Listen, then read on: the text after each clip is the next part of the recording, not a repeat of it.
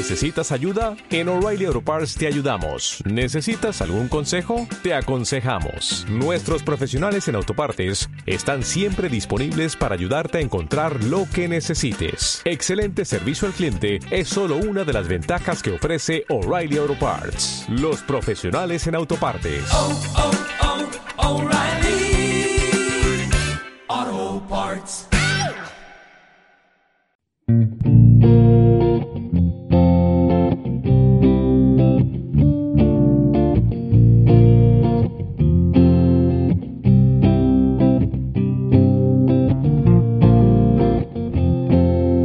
Pero él dice que estos otros tres son necesarios para cuando esta pareja quiere pasar toda su vida juntos. Es decir, son complementos para que si ya están estos tres eh, eh, presentes, ahora que la pareja ya tiene estos tres y que está considerando casarse, tiene que considerar estos nuevos tres. Les voy a decir cuáles son. Muy bien, estos son más breves, pero el hecho de que sean más concretos también no quiere decir que no, se, no los podamos platicar entre los tres, eh, porque son muy curiosos y yo estoy totalmente de acuerdo también con los tres. Y cito al doctor Asaf, bueno, más bien a Carlos Cuauhtémoc en la voz del doctor Asaf. Es- esta es una plática que ya, ya Efren, ya para este punto del libro, Efren ha cambiado mucho, ha vivido varias experiencias, tuvo un, tuvo un quiebre no solo emocional, sino espiritual. Eh, eh, Dios está presente en este libro eh, de manera breve, pero poderosa. Y ya Efren está cambiando como persona, está dejando su vida atrás, quiere ser un buen hombre para Damar. Ahorita él y Damar están platicando con el doctor en su oficina y, em, y el doctor eh, les habla de este nuevo concepto. Dice, le dice el doctor a, a Damar, le dice, ¿recuerdas el número de la revista dedicado al noviazgo? Sí, eh, me acuerdo que habla sobre la intimidad emocional, la afinidad intelectual y la atracción química, los tres pilares. Muy bien, esos solo son los primeros puntos, pero hay tres cosas nuevas a considerar si dos personas quieren unir sus vidas. Estas deben ser, primero, temperamentos opuestos, segundo, estilos de vida similar y tercero, realización independiente. El doctor extrajo de su cajón central una carpeta con documentos impresos. Algunas de estas consideraciones son de la doctora Joyce Brothers, aclaró, y yo las he ratificado y complementado a lo largo de muchos años de entrevistar cónyuges en crisis. Analicemos el primer inciso. Temperamentos opuestos. Si tu temperamento es tímido, te conviene enlazarte con alguien extrovertido. Al derrochador le, le encontrará contrapeso en una pareja ahorrativa. El competitivo solo será feliz al lado de alguien cooperativo. El reservado estará muy bien con una persona comunicativa, etc. Dos personas con características iguales van a chocar a cada paso del camino. En cambio, si se es opuesto en temperamento, ambas se complementan y se enriquecen mutuamente. Esto se me hace súper interesante y es súper eh, debatible porque yo sé y conozco parejas que son muy iguales y que en este momento van a decir, un momento, un momento, ¿qué está pasando aquí? Yo soy igual que mi pareja y llevamos cinco, ok, yo, yo sé que hay contadas excepciones, pero creo que lo que el doctor está tratando de plasmar aquí es un, un panorama general, un común Claro. denominador. Entonces, entendiendo ese concepto, vamos a generalizar aquí. Perdón para los que se les hace un gran pecado generalizar, pero necesitamos generalizar porque, porque abriendo tantos tipos de parejas, creo que les ayudamos más si hablamos desde un panorama general a panoramas y casos, testimonios específicos y particulares excepcionales, ¿no? ¿Ustedes qué opinan al respecto a este punto? Creo que a mí se me hace la parte interesante y divertida de empezar una relación, porque en lo personal, sí, como soy una persona muy tranquila y muy, bueno, ustedes me conocen, soy muy calmada. Este, entonces, la verdad a mí sí me llama mucho la atención cuando alguien me motiva y me saca de mi zona de confort a, pues no sé, a, hacer cosas más emocionantes o bueno, igual y no emocionantes, pero sí diferentes a lo que estoy acostumbrada. Y a la hora en la que me sacan pues de mi zona de confort, este, y que veo la, la diferencia de nuestros temperamentos.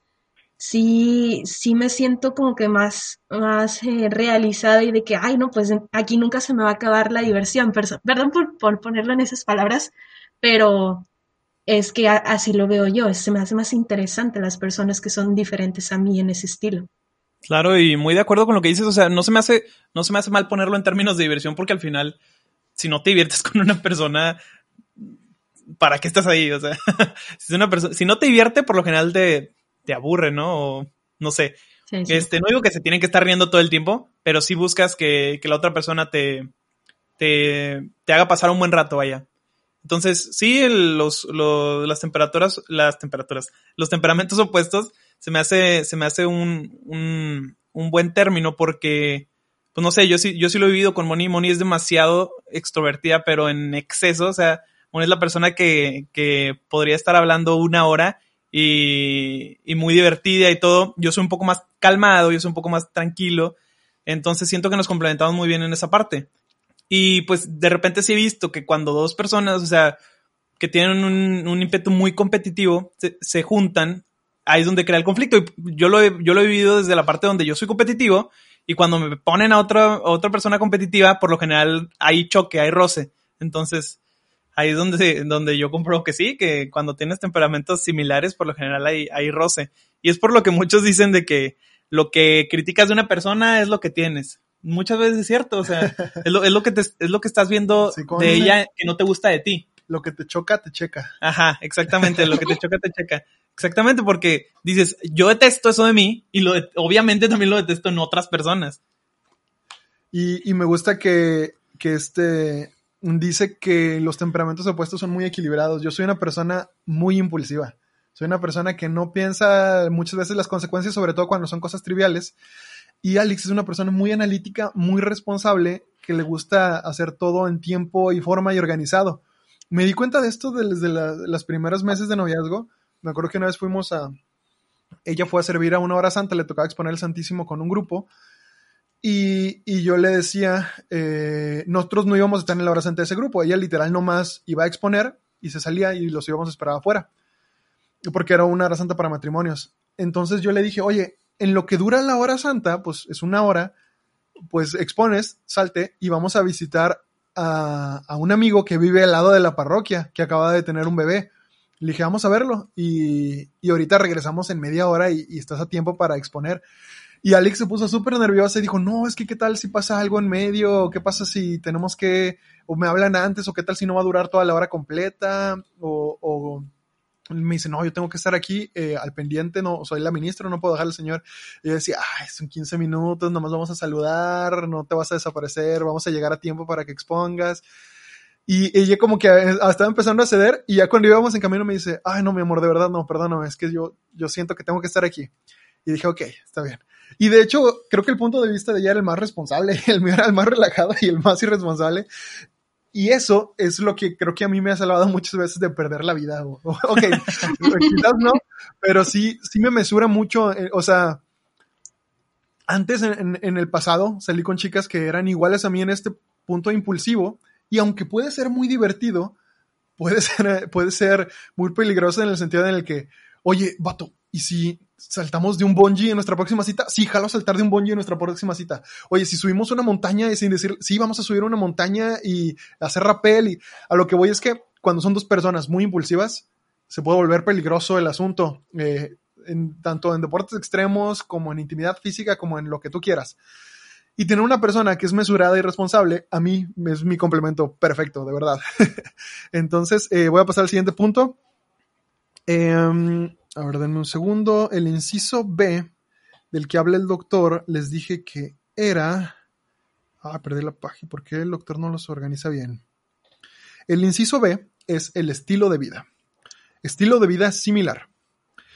En este punto influye mucho el ambiente socioeconómico de las dos familias de las que se proviene. Mientras más se parezcan sus hogares anteriores, más compatibles son ustedes en hábitos. Al tener formas de vida análogas, estarán de acuerdo en las cosas más importantes. La educación de los hijos, cómo y dónde vivir, qué comer y en qué forma, y cómo pasar el tiempo libre juntos. Habrá problemas si uno fuma, toma o juega y si el otro no. O si uno es vegano y el otro no. O si uno tiene una religión y el otro no. O si, el uno, es un, o si uno es un gran deportista y el otro detesta el deporte. O si uno detesta estar encerrado y el otro adora las cuatro paredes de su casa y nunca quiere salir. Eh, en este punto, este Efren tiene un gran conflicto porque Efren es un, es un fuckboy que es hijo único y que nunca está en su casa y que su mamá trabaja todo el día y nunca convive con su mamá, no tiene abuelos, no tiene familia. Y esta Damar es una niña de familia, tiene a sus papás, a sus hermanos, visita a sus abuelos, entonces son estilos de vida muy opuestos y aquí es donde Efren patina un poquito. Esto es triste, pero en mi experiencia personal y viendo las experiencias de mis amigos, puedo confirmar este punto. Es triste, ¿por qué? Porque una persona no tiene la culpa de la familia en la que le tocó nacer. Eh, eh, ahora sí que, pues te tocó nacer donde te tocó nacer. Y eso es triste porque puedes estar muy enamorado de una persona con la que no compartas este estilo de vida similar. Y eso es triste, y, y, pero sí es importante. Sería infantil e inmaduro pensar que este estilo de vida eh, no es importante. ¿Por qué? Porque aunque ahorita tú estés súper enamorado y digas, no, nos podemos complementar aunque tengamos formas de vivir la vida muy diferentes, no. ¿Por qué? Porque no solo te casas con la persona, te casas con su familia, te casas con sus hábitos familiares, te casas con sus cenas de Navidad, te casas con sus domingos de visitar a, mi, a tu, su papá o a su mamá. El doctor Asaf aquí dice que, en esta parte dice que él tenía parejas, muchas parejas que tenían el problema de vivir domingos fragmentados, domingos separados, es decir, domingos en el que, ah, tú vete con tu familia y yo me voy con la mía. Y el doctor decía, no hay nada más bonito que sentir el amor de que tu mamá te haga comida y, y estar con ella. Y al mismo tiempo no hay nada más nocivo para una pareja. ¿Por qué? Porque si ella se va con sus papás y tú te vas con tus papás eh, cada fin de semana, no están compartiendo a sus familias, están siendo egoístas y quedándoselas para cada uno. Egoístas en el sentido en el que yo quiero vivir, convivir solo con mis padres y al mismo tiempo no quiero ir con mis suegros. Y esto, esto lo dice el doctor Asaf, es muy, muy problemático a la larga y son, es, es motivo de divorcio más adelante. Yo, yo estoy totalmente de acuerdo. Es triste, es triste sí, porque a veces te puedes enamorar de una chica o de un chico que son hijos únicos, que tienen una situación familiar triste o difícil y que tú digas, hoy tenemos que cortar por esto. No, no te estamos diciendo que si no cumples con este inciso tienes que cortar. Lo que te estamos diciendo es que este inciso es muy importante para cuando quieras casarte con esa persona, porque te vas a casar con esos hábitos. Si esa persona no le interesa en las reuniones familiares y no quiere eh, reunirse con tíos, tías, primos y primas, y para ti es muy importante, créeme que es un motivo de discusión y de pelea importantísimo en las parejas. ¿Qué opinan ustedes al respecto de este inciso B, estilos de vida similar? Híjole, es que sí, sí es bastante complicado porque, porque tú dices, oye, pero yo estoy enamorada de la persona.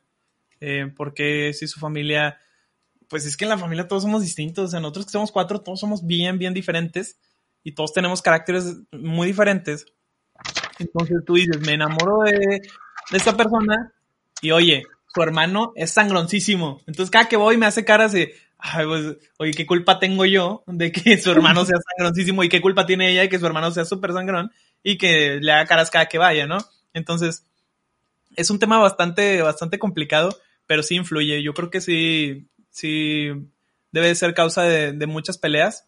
Pero a la larga yo creo que, ¿cuánto es el tiempo que vas a estar con, con, con la familia de esa persona? O sea, sí comparten muchos momentos, pero yo creo que van a ser contados los días donde pasas un día entero con, con, con, la familia de la otra persona, ¿no? O sea, en el sentido de que no vives con ellos. Los visitas, los visitas los domingos, puede ser, pero yo creo que dentro de ese tiempo te puedes comportar y puedes pasarla bien, incluso si no te caen bien, yo creo que siempre se puede, ¿no? Simplemente es de querer y, y yo creo que sí, sí importa mucho el, el, hecho de como la renuencia, o sea, si tú estás renuente a, no querer ir con, con la familia, eso es lo que yo sí considero dañino.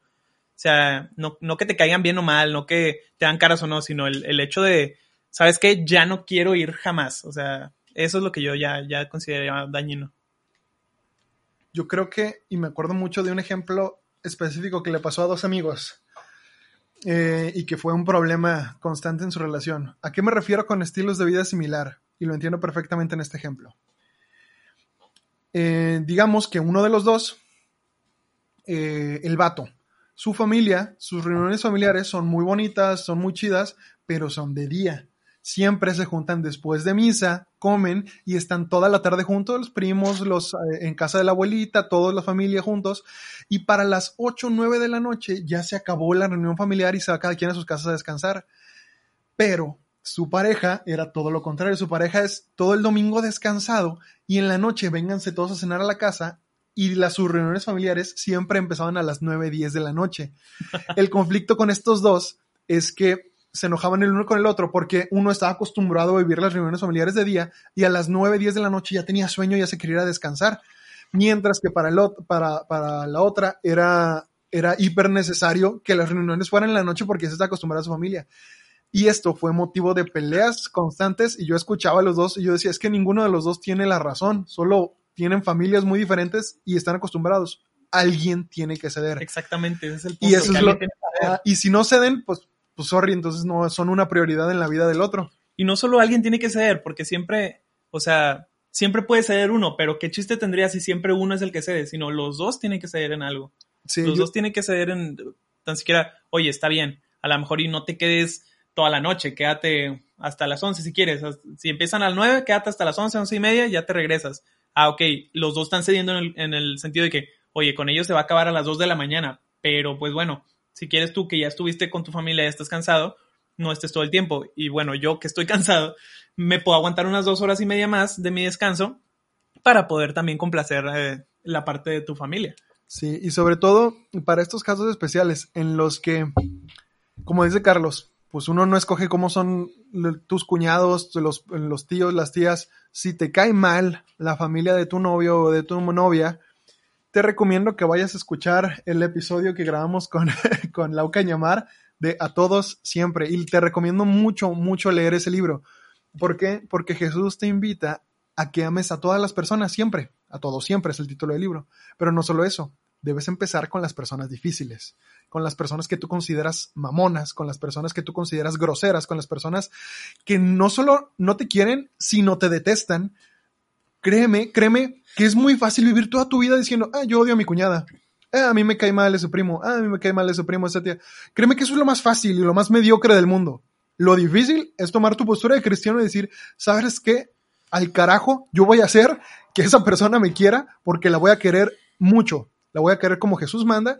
Y si no sabes por dónde empezar, el libro de A Todo Siempre es una buena recomendación para saber cómo empezar a amar a esas personas difíciles. Y créeme, el amor nadie puede contra él. Te vas a tardar 5, 6, 10 años a lo mejor en que esa persona te quiera y deje de tener actitudes tóxicas contra ti, sí, pero lo vale. Porque si te costó 10 años de esfuerzo, los siguientes 20 años van a ser de, de amistad y de amor. Eh, voy a pasar al último inciso, el inciso C. El inciso C y último es la realización independiente. Cada cual es un individuo autónomo y debe tener sus metas personales, sus actividades creativas y, aunque todo lo realicen juntos, ambos deben querer luchar por ellas separadamente. Cuando uno de los cónyuges pone su felicidad y realización en función del otro, se crea una relación asfixiante y, y pueril, similar a la que tiene un niño con sus padres. Esta a mí se me hace súper importante, porque yo no la entendí hasta que me tocó verla también en la práctica psicológica. Otro ejemplo de pareja real. Una pareja, eh, un chico y una chica. El chico estudia medicina, eh, la chica estudia, eh, ay, ¿qué estudia esta morra? No me acuerdo si arquitectura, algo así. El chico tenía aspiraciones muy grandes de, de viajar al extranjero, de unirse a Médicos Sin Fronteras, de hacer mil maestrías, eh, doctorado y todo. Y la chica, pues quería trabajar en un, eh, o sea, acabar su carrera, trabajar en una constructora, prepararse para casarse y luego ser ama de casa y tener eh, el tiempo, de, tiempo parcial de arquitecta. Tenían aspiraciones muy diferentes. Pero lo que yo notaba es que la, arquitecta no tenía metas claras. Ella siempre decía, no, pues yo me gradúo y, y este es mi plan, ¿no? Este es mi plan. Pero no es como que un plan muy formal, o sea, o sea, o sea, en palabras simples, pues estaba esperando a, encontrar con quién se casaba, ¿no? Y, ella me decía, es que no, pues la verdad mis estudios no importan, o sea, yo me puedo dedicar a mi casa y yo quiero ser una ama de casa y yo soy feliz, feliz eh, yo voy a ser feliz siendo ama de casa y, y, no pasa nada. Y eso es muy respetable y es muy bonito. Eh, yo creo que la gran mayoría de las mamás eh, que nos están escuchando son amas de casa. Y, y, no solo eso, la mayoría de las mamás de mis amigos son amas de casa. Aunque fueron eh, profesionistas mucho tiempo, mi mamá fue maestra durante muchos años, ahorita es ama de casa es, es una, oh, es un trabajo para empezar extenuante. Estas semanas que me tocó cuidar a mis papás, yo no hacía ni el 40% del trabajo de una ama de casa y aún así me tomaba muchas horas al día. Eh, lavar la ropa, trapear, barrer, este, estar a eh, hacer la comida, es, un trabajo muy digno y muy cansado. ¿A, lo, ¿A, qué voy con esto? La persona, eh, esta persona no tenía metas claras, mientras que su, eh, su pareja sí tenía metas clarísimas y tenía una aspiración tremenda en su vida. Decía, yo voy a ser el mejor doctor en esta especialidad y voy a hacer esto, esto y yo voy a ser muy reconocido, voy a dar conferencias. Y la otra persona decía, no, pues yo, pues yo X, o sea, yo, yo X con mi vida, o sea, yo, yo, o sea, yo, yo te acompaño en tu vida, ¿no? Yo, yo te ayudo, yo, yo te apoyo. Y esto, en vez de eh, que esto podríamos decir, pues puede ser el ejemplo de muchos matrimonios, a esto a él le podía mucho. Él decía, es que yo quiero una pareja que tenga metas como yo. A lo mejor no las mismas que yo, porque ni siquiera están, estamos en la misma carrera, pero que tenga metas, que quiera ser alguien en la vida, que no quiera ser uno más.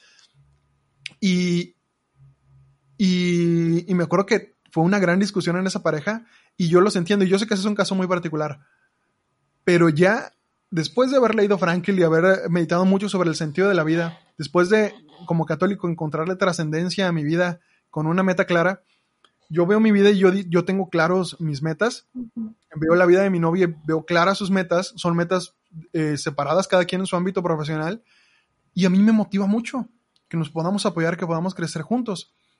Y de hecho, creo que a mí me pasaría como este hombre, que se deprimiría si yo viera de que, no, pues mi esposo solo quiere ser una esposa y, y casarse. O sea, yo admiraría mucho y me encantaría que, que, que, me encanta que alguien deje de lado su carrera profesional para dedicarse a sus hijos. Esa es una gran vocación y es una super meta. Pero si es tu meta, claro. no si es tu comodín de, ah, es, o sea, si es tu meta, dedicarte a tus hijos y ser una soccer mom que va a ir por sus hijos al, al soccer y va a estar al pendiente de cada una de sus tareas y va a estar totalmente desvivida por sus hijos, esa es una gran meta no es, no, para mí no se me hace nada loable si es tu eh, estado de conformidad de, ah, ok, este, sí. si, lo quiero, si, yo, si yo me quiero quedar en la casa a, a, descansar, la condición es que cuida a mis hijos, ah, bueno, está bien, eso es como condición, no meta. Y ahí es cuando a mí me deprime mucho. Lo bueno es que no es mi caso. Lo bueno es que Alex y yo tenemos muy claras nuestras metas y, y, y como hemos estado platicando cómo va a ser la, la definición de roles en nuestro matrimonio en un futuro y se me hace súper parejo y súper bien, ¿no? Yo le he dicho, amor, yo a mí no me importa que tú cocines todos los días, eh, yo a mí me gusta cocinar, podemos equilibrar la balanza también, no se me hace correcto que, que, el, que el aseo de la casa, si los dos vamos a trabajar, obviamente no te voy a cargar toda la mano en el aseo de la casa, si los dos vamos a trabajar va a estar equilibrado, el aseo mitad y mitad, y, y todo, todo en, dividido en, en, partes iguales, ¿no? No sé qué piensan ustedes de este punto de, de el inciso C de las, ¿cómo, cómo lo dice el doctor? Realización eh, independiente. Realización independiente, cada quien con sus propias metas. Y a mí se me hace bien bonito porque está la típica frase de hay que caminar juntos, pero no sin estorbar, algo así.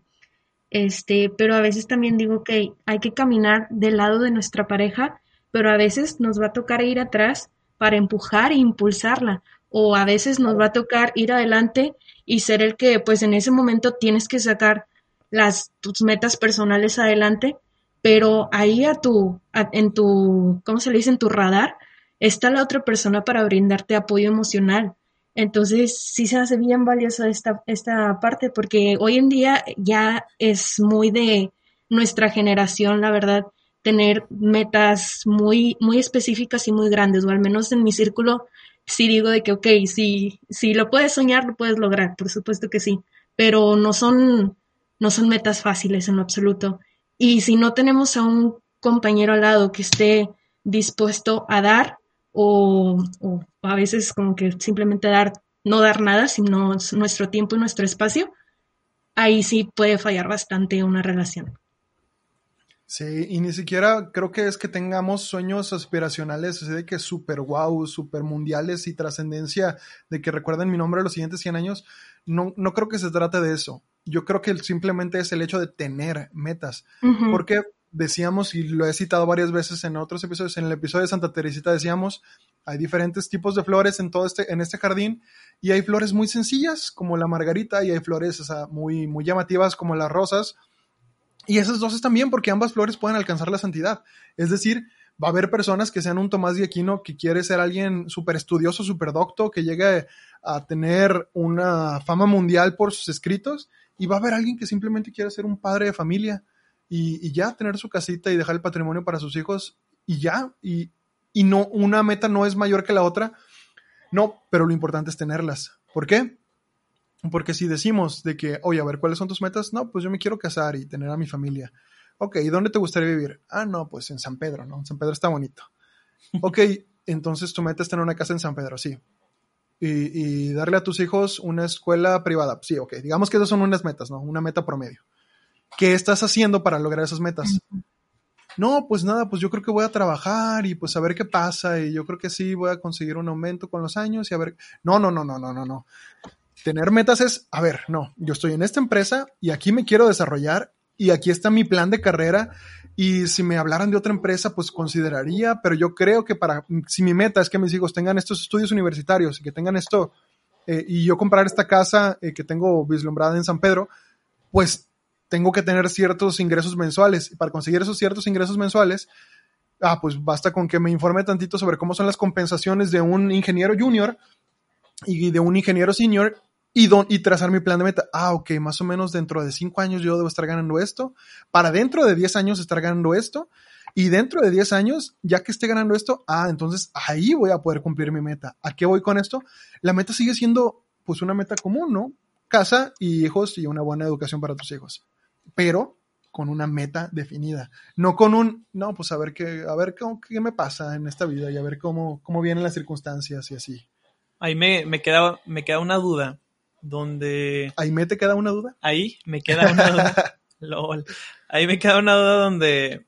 Donde hay una línea, ¿no? De cuando tus metas personales se empatan con las de la otra persona y cuando no se empatan. O sea, en el sentido de que, oye, si esta persona quiere ser un médico, que se quiere ir del país y, y ama a una persona que le encanta su país, ese tipo de metas que no son compatibles, ay, ¿qué onda? O sea, cuando quién está bien, quién está mal, ahí, ay, es, es lo, yo creo que lo que más, lo que más me daba miedo en la vida cuando, al momento de estar buscando, de estar buscando pareja, porque a mí siempre me ha gustado el, el hecho de tratar de salir de mi país, ¿no? Y tratar de vivir un rato fuera.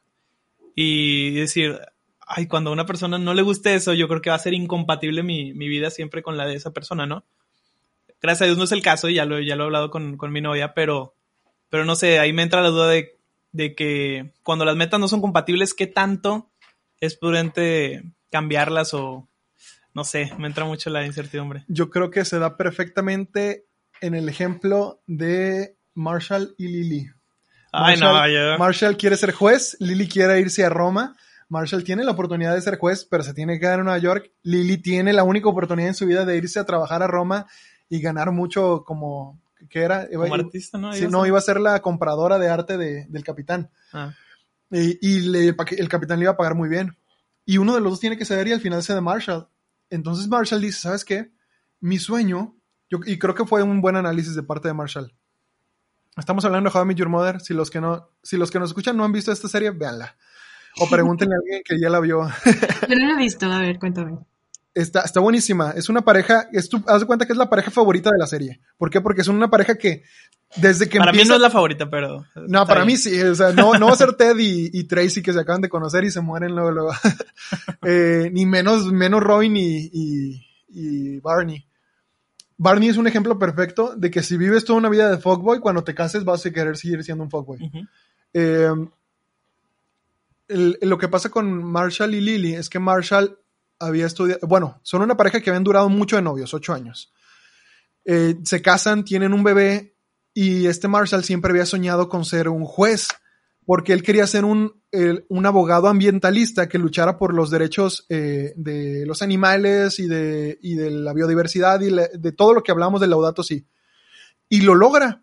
Y de hecho, o sea, cuando, cuando se enfrenta en juicio contra una empresa que está contaminando mucho, eh, se da cuenta que aunque gane el caso, siendo abogado ambientalista no va a ser un gran cambio y se da cuenta que para hacer un gran cambio en la sociedad tiene que volverse juez, porque los jueces al final son los que dan el fallo a favor.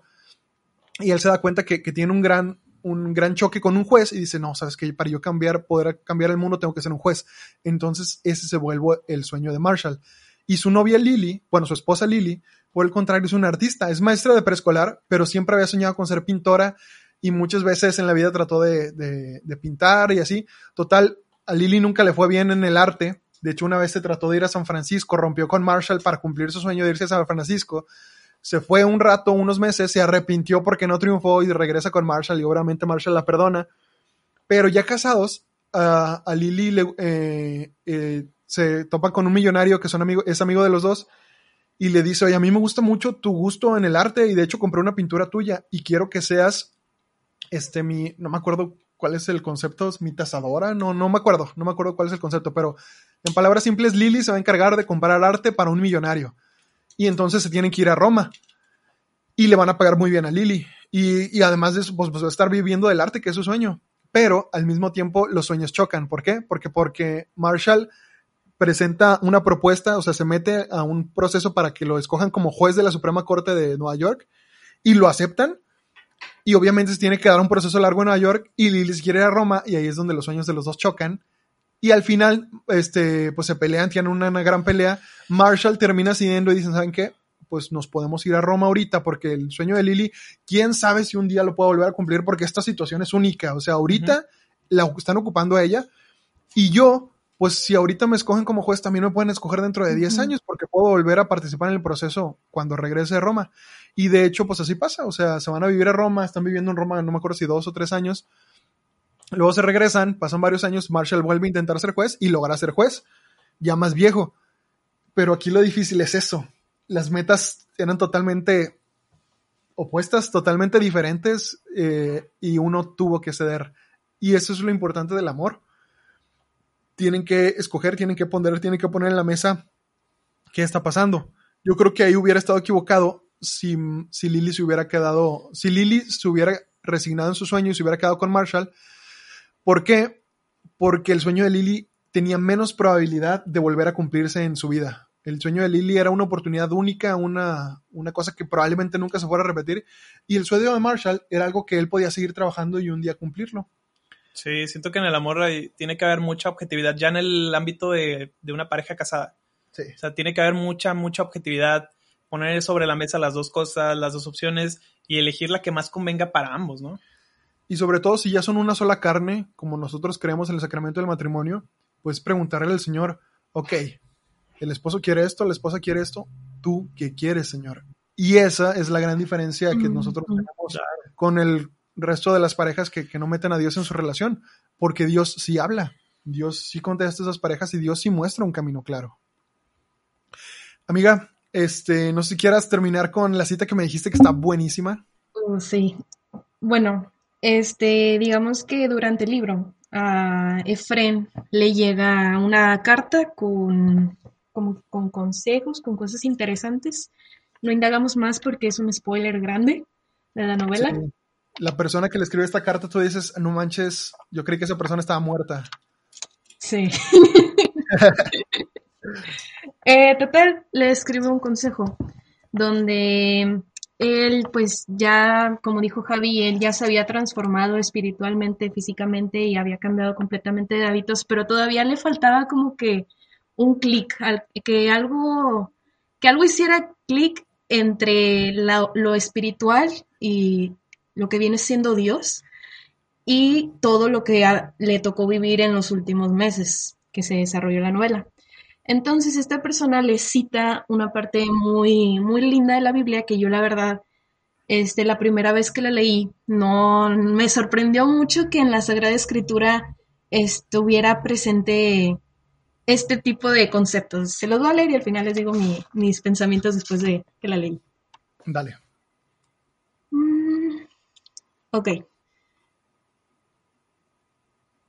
Yo no podía creer que descripciones, técnicas y métodos así estuviesen en el libro de Dios. Era un gran descubrimiento, pero así era. Compruébalo por ti mismo. Él, o sea, un hombre habla. Qué bella eres, amada mía, qué bella eres. Tus ojos son dos palomas escondidas tras de tu velo. Tus cabellos cual rebaños de cabras que ondulan por los montes de Galad. Tus labios son rojos como hilos escarlata, tu hablar encantador, tus mejillas como cortes de granada. Tu cuello es semejante a la bella torre de cantería que se construyó para David, erigida por trofeos. De ella cuelgan mil escudos de valientes. Tus dos pechos como dos crías mellizas de gacela, que pastan entre las rosas.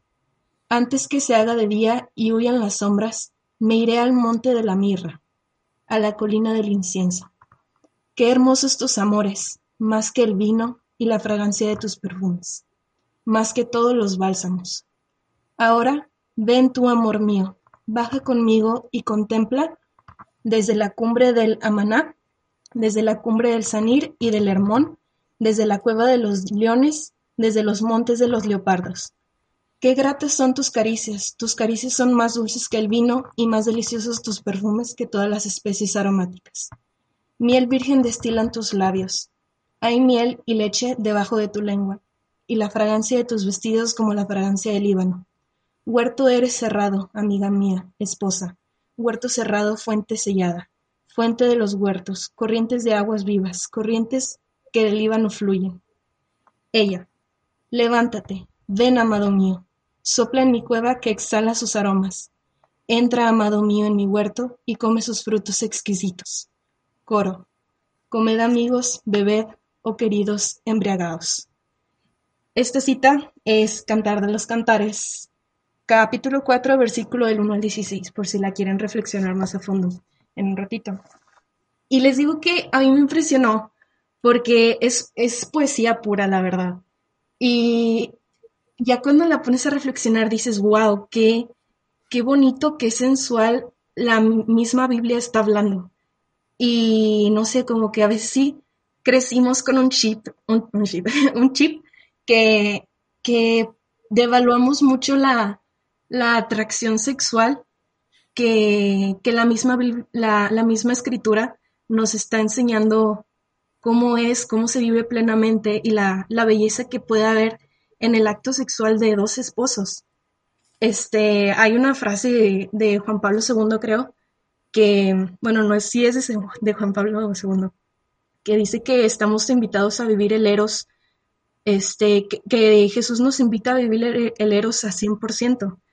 Y pues cuando muchas veces pensamos que, pues, no sé, como que nos frenamos porque creemos que no debe de, de, de, como que, ¿cómo se le puede decir? Ser extraordinario, ser, este, poder sentir ese éxtasis se, se nos hace curioso y, y, y, pues sí, pecaminoso, pero no lo es. Y lo, y lo escuchamos en el, en el libro, digo, en el, en el episodio de la teología del cuerpo, ay, perdón, del cuerpo. Este, y pues se me hace bien bonito, bien valioso encontrar esto en las mismísimas palabras de Dios. Oye, primero que nada, amo que seas fan de, de Espadas de Papel porque citaste un episodio anterior. y, y no manches, hiciste- me, me desbloqueaste, haz de cuenta ahorita con el Cantar de los Cantares, un recuerdo que tenía enterradísimo. Yo estaba en segundo de secundaria. Tenía una profesora de literatura, buenísima. La profe Barajas, de hecho, se apellida como tú. Eh, pero era en Aguascalientes, así que no creo que sea familiar tuya. Era mi profe de, de Aguascalientes, allá en el colegio marista. Y la profe Barajas me acuerdo que estaba, no, dos cosas. Una, ella nos hablaba del cantar de los cantares como la mejor poesía de la vida. Ella nos decía, yo he leído todos los poetas famosos que existen, no solo los mexicanos, todos. Los he leído todos, me encanta la poesía. Y no hay poemas que me gusten más que los que vienen en el cantar de los cantares. Me dice, chicos, lean la Biblia. Yo sé que ahorita no les interesa, pero cuando maduren, lean la Biblia. Y- sí, sí, y, Y no solo eso, me acuerdo que una vez nos pasaba el pizarrón y estábamos en clase de, de español, porque también nos daba español, eran clases separadas, eh, pero nos daba las dos.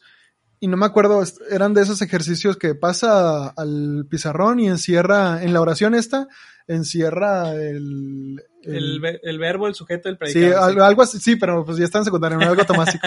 Era como el pretérito perfecto, no sé, algo así. Entonces, y la, pero la profe nos decía, me acuerdo que era 14 de febrero, y nos dijo, es 14 de febrero, les traigo chocolates, para hacer los ejercicios, cada vez que pasen, hagan un corazón, dibujen un corazón en la respuesta correcta. Y me toca pasar a mí. Y yo me acuerdo que antes me habían pasado puras niñas, y las niñas, perdónenme niñas, pero ustedes dibujan los corazones muy feos. Los dibujan como si fueran palomitas o no sé. Estoy generalizando, Pa- sí. palomitas. Pero, pero dibujan los corazones muy raros, como que muy, no sé, no sé, como orejas de conejo, muy flaquitos, no sé. Y yo me acuerdo que lo dibujé, dibujé el corazón diferente, y la, y la maestra me preguntó, me dice, Javier, ¿por qué usted dibujó el corazón diferente a sus compañeras? Y yo le dije, es que esos no se me hacen corazones, maestra. Y me dice, ay, qué bueno que lo dice, a mí tampoco se me hacen corazones, no sé qué sean esos, pero el suyo sí me parece un corazón. Y le voy a decir esto, Javier. Dichosa la mujer que se enamore de usted porque usted va a ser un gran hombre. Yo ahora sí nomás, sí nomás me estaba piropeando a mí porque yo era el niño más serio del salón. Lo era. Pero me acuerdo que nunca se me olvidan esas palabras, nunca. Me acuerdo que, que desde la primera vez que tuve novia, dije, la maestra Barajas dijo que va a ser dichosa la mujer que se enamore de mí. El- a mí me queda de lección, una, el cantar de los cantares es la mejor poesía del mundo, y dos, que es increíble las palabras que pueden marcar a un niño desde un maestro. No, yo no sé si la maestra Barajas nomás lo decía para aumentar mi autoestima o si de verdad me conocía y, y consideraba que yo iba a ser un gran hombre, pero nunca se me va a olvidar. Javier, dichosa la mujer que se enamore de usted. Nos hablaba de usted siempre. Y yo la recuerdo con mucho cariño y nunca la vuel- no- Son más de 20 años desde la última vez que la vi. Wow, qué viejo soy. No, perdón, no más de 20, más de 15 años desde la última vez que la vi. Y Dios mío, qué hermoso es el cantar de los cantares. En el episodio, como dijiste, en Teología del Cuerpo, dejamos claro que el sexo no es como te lo enseñan eh, en, en tu escuela católica que se ha brincado todas las partes de Teología del Cuerpo que dijo San Juan Pablo II. Pero pues es que creo que en ese capítulo Chris West lo dice muy bien. Creo que nuestros padres nunca les enseñaron, a nuestros maestros, a nuestros profesores nunca les enseñaron la bendición que es la relación sexual, eh, que, que es la sexualidad humana y qué tan sagrado es para nosotros. Y pues era mucho más fácil decir, está prohibido hasta el matrimonio. Y ya. Entonces darle una connotación negativa al, al sexo, en vez de decir que, oigan, el sexo es bueno, es buenísimo. No solo es buenísimo, es la forma eh, suprema, la forma más excelsa de amor físico que hay. No hay una expresión de amor físico más bonita, más preciosa, más completa que, que la relación sexual. Entonces, eh, pues yo creo que eso queda clarísimo en este libro. En, eh, lean mucho, el, el- te sigo recomendando mucho el libro de Teología del Cuerpo de Chris West para empezarse a meter en, en esta gran catequesis. Y Dios mío, eh, no sé qué opinas tú respecto a esto, hermano, del cantar de los cantares. Res- bueno, yo me gustaría dar mi opinión respecto a todo el libro. O sea, en Dale, general, dale. en cuanto a este Carlos Cuauhtémoc Sánchez, me gusta mucho la, la manera en la que plasma sus, sus ideas y siento que son ideas muy mexicanas y me llena de orgullo que un escritor tenga ese tipo de ideales y ese tipo de, de, concep- de conceptos tan claros acerca del amor y tan acertados, ¿no? Entonces, en cuanto a con lo que me quedo el episodio, yo creo que después de tomar en cuenta todos los consejos que nos da Carlos, siento que todavía a eso le sumaría la parte, la parte católica de siempre ceder, siempre amar. O sea, que el amor es muy paciente y, y el hecho de ceder muchas veces conlleva un sentimiento de que pierdes, pero no, realmente, realmente ganas y ganas mucho. Entonces, siempre que cedas, no la cuentes, o sea, no, no cuentes de que yo cedí esta vez y olvídate de que tú cediste esa vez, ¿no? Porque en el momento que cedemos y que nos quedamos con un mal sabor de boca o así, posiblemente la siguiente vez que nos toque ceder no vamos a querer porque dices, oye, yo, ya- yo ya cedí la vez pasada. Y no, yo creo que el amor es mucho más que eso. O sea, tratar de no contar las veces en las que nos toca ceder en, en nuestras relaciones, tanto, tanto con tu pareja como con tus amigos. Y tratar de vivir felices, ¿no? Tratar de vivir en- siempre en el amor, el amor que nunca se acaba y ser pacientes como Dios es paciente con nosotros. Amén. Amiga, ¿tú con qué te quedas? Porque tú, yo te, yo te di a escoger cuando te invité en el podcast cualquier libro del mundo y tú escogiste este. Sí. ¿Por qué? ¿Con qué te quedas?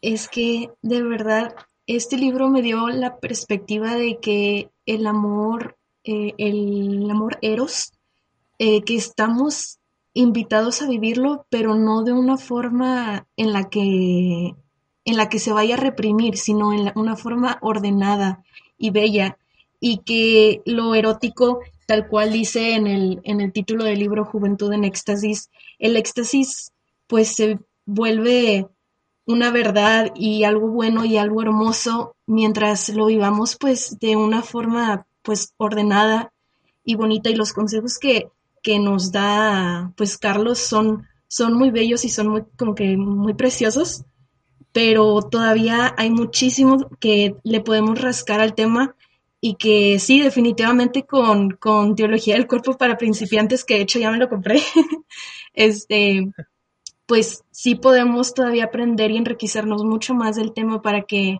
también lo mencionaba en el libro más adelante, que cuando llegue el momento de en, en una noche de bodas o más adelante cuando estemos listos, pues darnos cuenta del verdadero, lo que, lo que en realidad significa el, el regalo de bodas de Dios.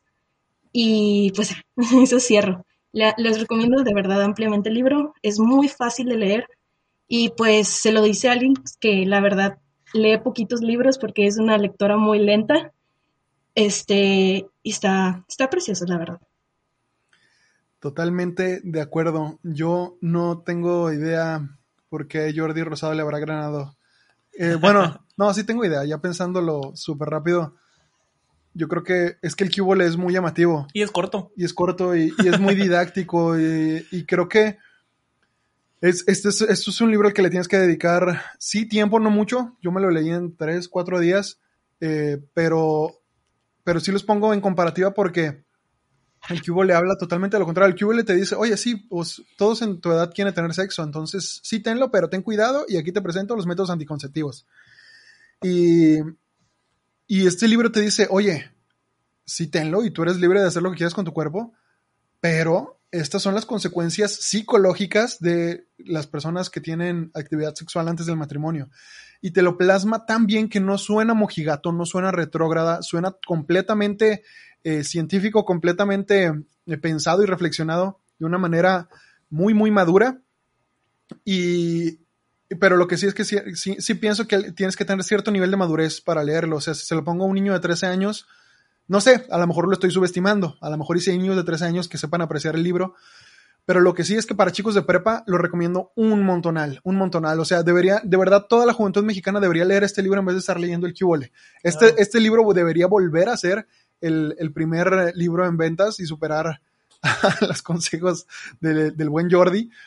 Porque, porque no te dice que Efren, o sea, que Efren cambió de la noche a la mañana de que, ah, ya platiqué con el doctor y me dio su debate y ya creo en la castidad. No, hombre, No. Efren tiene un proceso que no platicamos ahorita larguísimo, o sea que al final, y descubre las secuelas de, de haber tenido eh, su, ¿cómo se dice? Descubre las secuelas de haber sido un fuckboy hasta que está casado ya con su esposa y está teniendo problemas, disfunciones sexuales.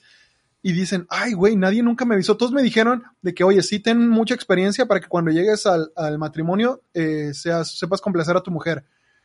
Pues todos los que opinan eso son estúpidos eh, porque no están reflexionando más allá y no se están dando cuenta que hay una implicación psicológica y fisiológica de tener muchas parejas sexuales antes del matrimonio. Las hay, comprobadísimo, no comprobado por la iglesia, no comprobado por tu- el padrecito y por tu amiga o tu amigo que, que son católicos y que, y que son vírgenes, no, comprobados por psicólogos y médicos expertos en el tema, como la doctora Joyce Brothers, eh, bueno, más bien, sí, la psicóloga Joyce Brothers que cita el doctor Asaf, y montones de, de personas más. De hecho, si ustedes miran, por ejemplo, la película esta de, ¿cómo se llama? De Joseph Gordon-Levitt, eh, Mm. se llama, ay, se me fue el nombre. Don John, sí, Don Juan, o sea, literal. O sea, eh, pero en inglés se llama Don John. Eh, esa película habla de un vato que es un fuckboy y al final no tiene una super conversión, sino más bien se da cuenta de lo importante de no tener muchas parejas, sino solo una. Y de lo importante que, que de no tener relaciones sexuales solo porque sí, sino más bien tener relaciones sexuales con una persona a la que ames. No tiene el mejor mensaje del mundo, pero sí habla de la naturaleza de las personas, de cómo estamos llamados a la monogamia. cómo estamos llamados a tener solo una pareja sexual en toda nuestra vida y cómo el hecho de tener más puede tenernos muchos problemas, es, no, solo, no solo espirituales para nosotros que somos católicos, sino psicológicos y fisiológicos a largo plazo. Entonces, les recomiendo mucho leerlas, les recomiendo mucho que, que se informen mucho respecto a este tema. Este libro es muy bueno para empezar y habla de muchas, muchas cosas más que no mencionamos. Entonces, te agradezco mucho, amiga, de verdad. No sé si quieres dejarnos, siempre le decimos a todos los invitados, pues tú sabes, y que nos dejen sus redes. No sé si quieres que la raza te siga en Twitter, en Instagram. Este, pues si quieren, si quieren verme fangarlear de Taylor Swift. Y nada, la neta, este, por si quieren entrar a Twitter, de vez en cuando sí estoy más activa ahí. Creo que soy Aime con doble E, guion bajo Berenice. Sí, así es, ese es Twitter. Este es donde más estoy activa, la neta. Muy bien, ingeniera, muchas, muchas gracias. Eh, recuerden, amigos, seguirnos en arroba espadas de papel, en Instagram y en Twitter, arroba Javier Cruz, guion bajo 7, también en Instagram y en Twitter, hermano. Arroba Carlos RZL y arroba Belén y Oren. Y muchas gracias por escucharnos. Eh, nos vemos la próxima semana con un nuevo libro, un nuevo invitado. Y no se olviden, no se olviden, raza. Oren mucho. Si son solteros, oren mucho para, por su pareja, por su futura pareja.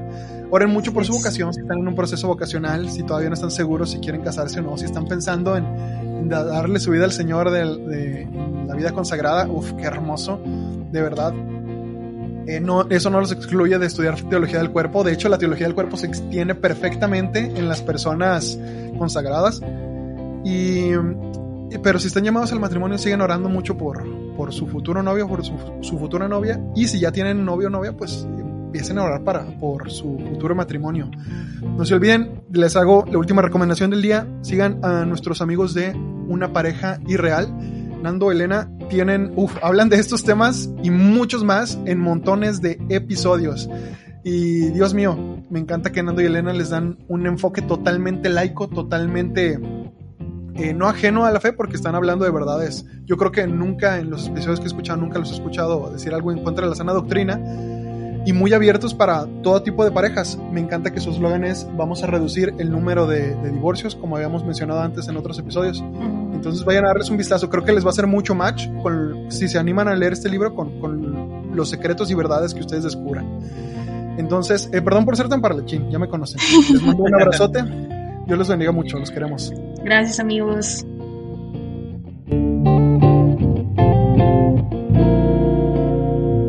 Espadas de papel de podcast.